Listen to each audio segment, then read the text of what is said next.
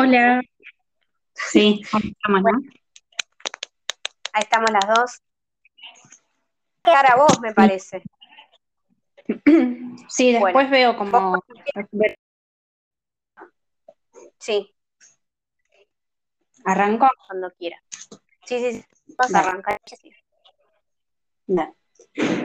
Hola a todos, queridos oyentes que se han.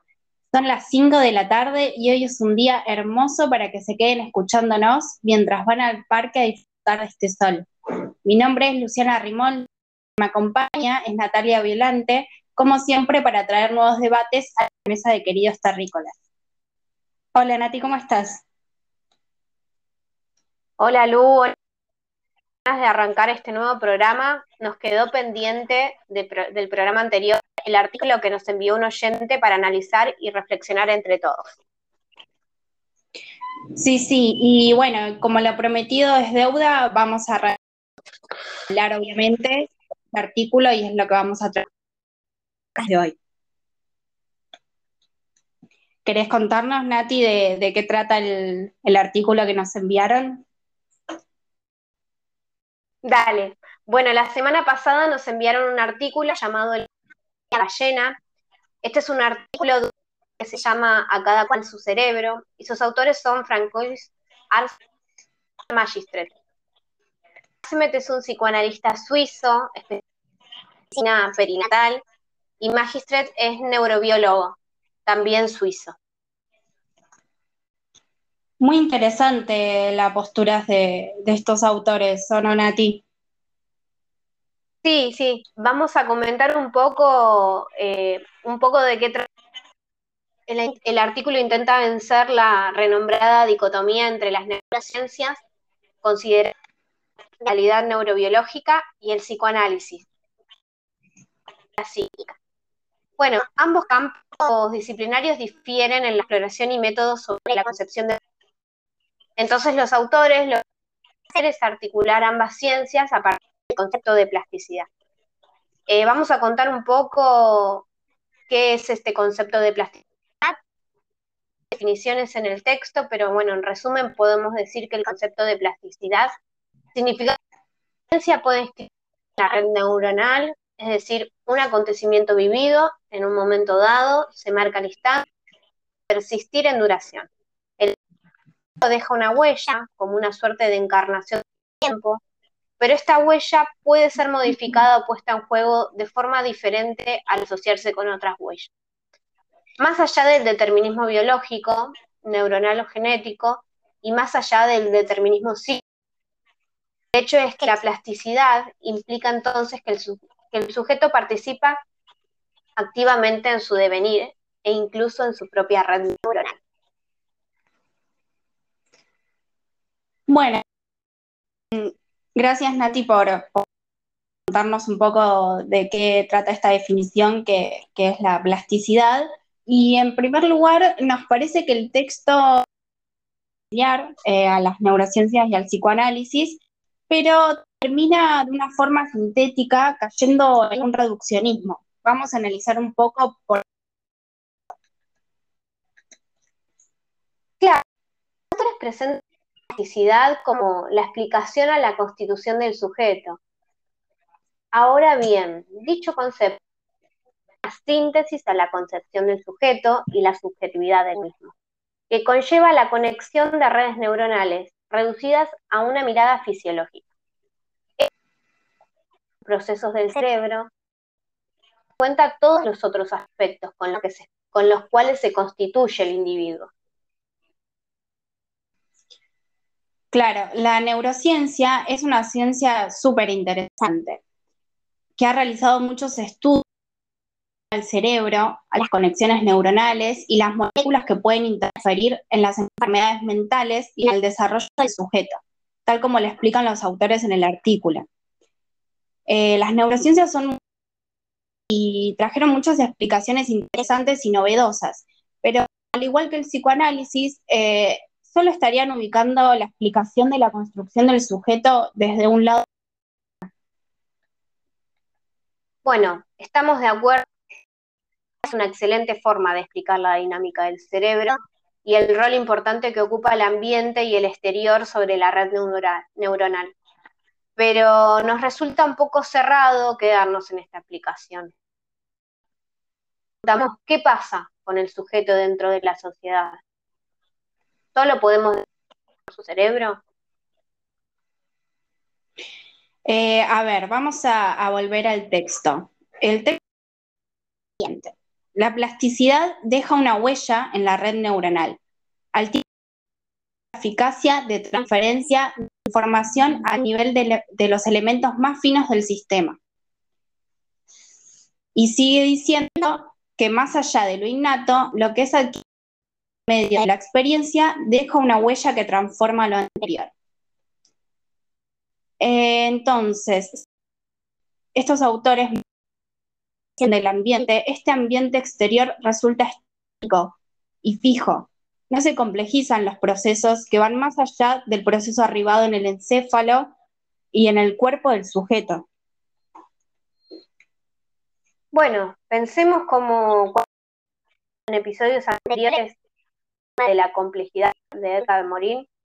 Desde esta perspectiva, el, conocimiento debe abordar más abierto. Claro, Nati, eh, lo que decís vos es que no solo desde sino dar lugar a la apertura, a lo imprevisible de, de cada una de las disciplinas y lo que nos pueden brindar. Le falta como esa que, pero bueno, también tengamos en cuenta que son autores que trabajan desde lo biogenético. Claro, por eso estaría bueno agregar un grado más desde la psicología social. Aislado, un simple producto de la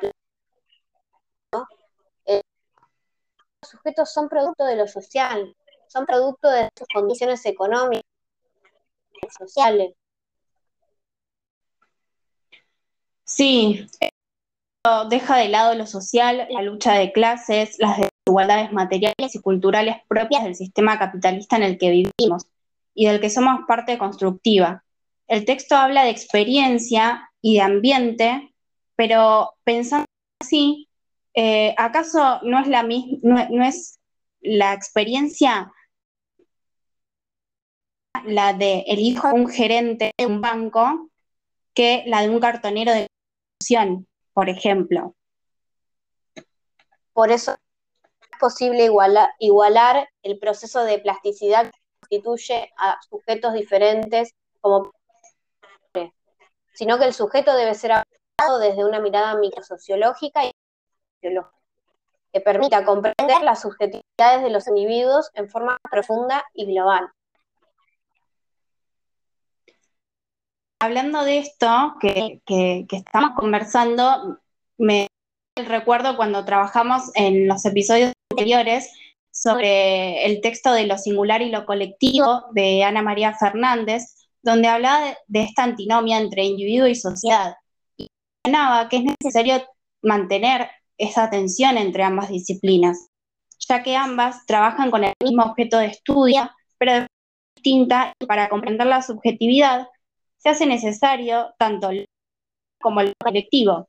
Si se intentan mías con explicaciones breves, terminaremos cayendo otra vez en un reduccionismo.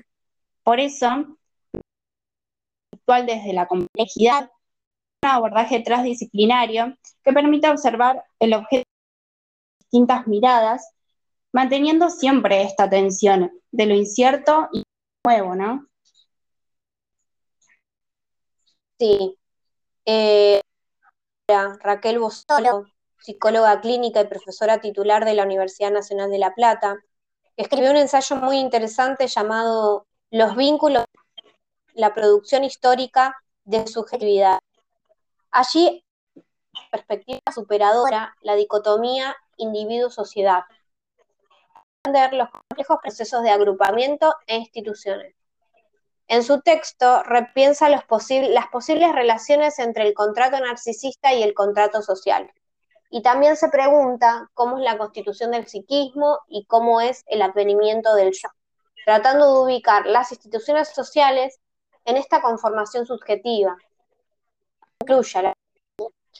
Vos solo menciona Castoriadis, el concepto de siempre sociohistórico. Castoriadis de los colectivos humanos les otorga lo que llama imaginación radical.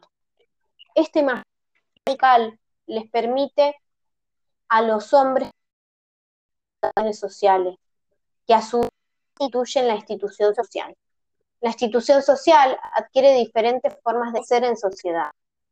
También plantea que los hombres construyen en relación a un poder exterior y preexistente, lo que a su vez hace que se naturalicen la esencia del mundo. Castoriadis sostiene que no hay sociedad sin psiquis y no hay psiquis sin institución social. Castoriadis es quien habla de imaginario social instituyente e imaginario social instituido, ¿no, Nati? En donde el imaginario social instituyente es creador y transformador y portador de lo que él llama significaciones sociales.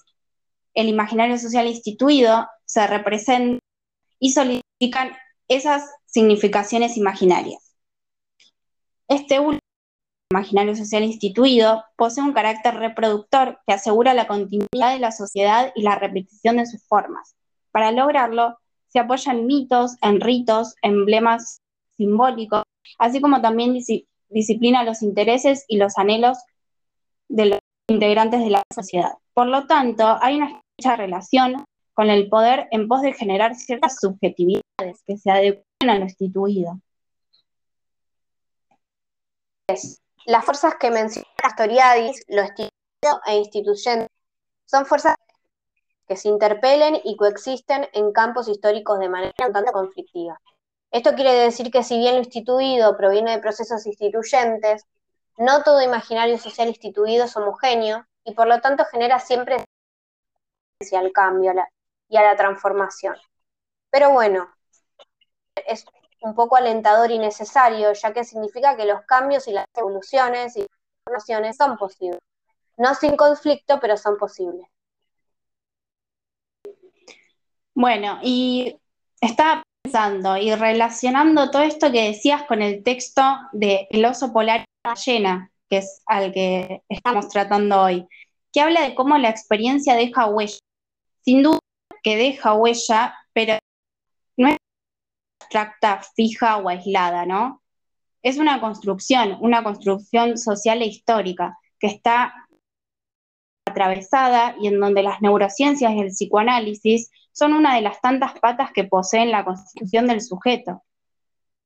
Tomando la experiencia como eje, no quiero mencionar a un sociólogo quien me gustan mucho sus planteos y sus ideas, que es para quienes no lo conocen, fue un sociólogo francés de los más destacados de la época contemporánea.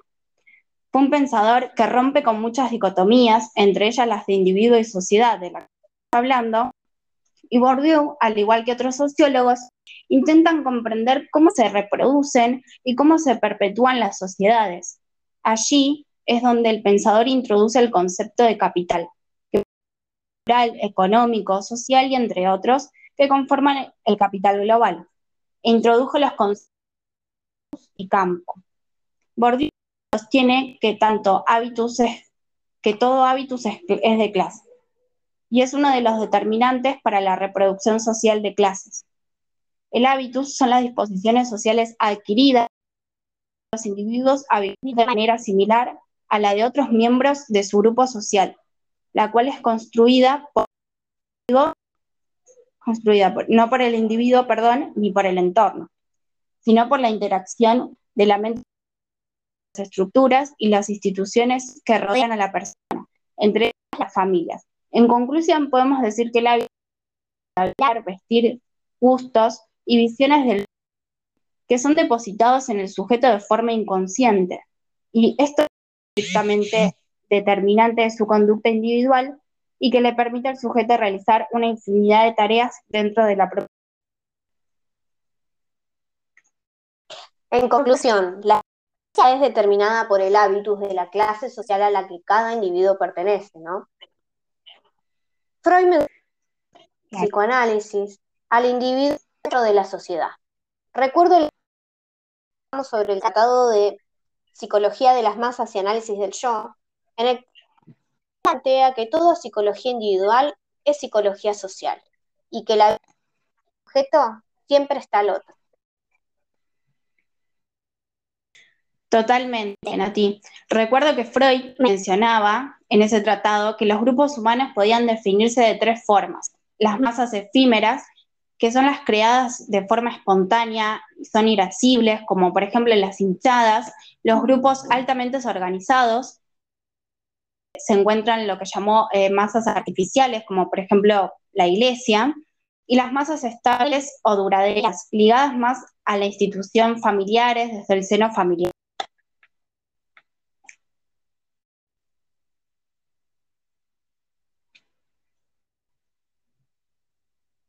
Claro, me acuerdo cómo, me acuerdo que, ah, me acuerdo que vimos cómo las masas estables y duraderas se encuentran unidas por una final, el eros, y que es a partir, em, hace que un grupo se encuentre unido a un proyecto en común, por ejemplo.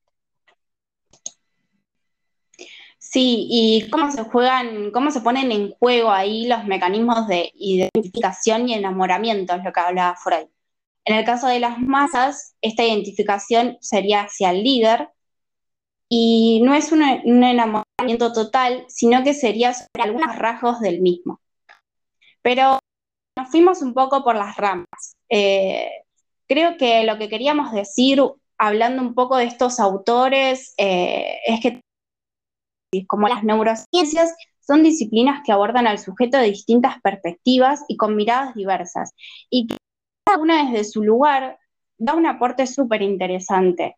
Eh, pero, sin embargo, no debemos intentar eh, superar ciertas dicotomías con una síntesis concepto, sino que deben estar abiertas al diálogo, eh, deben mantenerse respetuosos del campo de una de la otra para poder construir un conocimiento que abarque todos los aspectos del sujeto.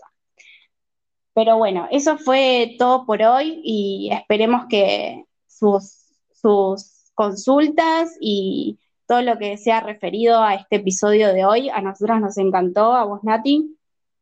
Sí, a mí también, tema súper interesante. Sí, para seguir abordándolo en los próximos episodios. Así que bueno, esperamos eh, mucho más material eh, los saludamos a todos, eh, escucharnos siempre y nos encontramos en la próxima mesa del debate de Queridos Terrícolas.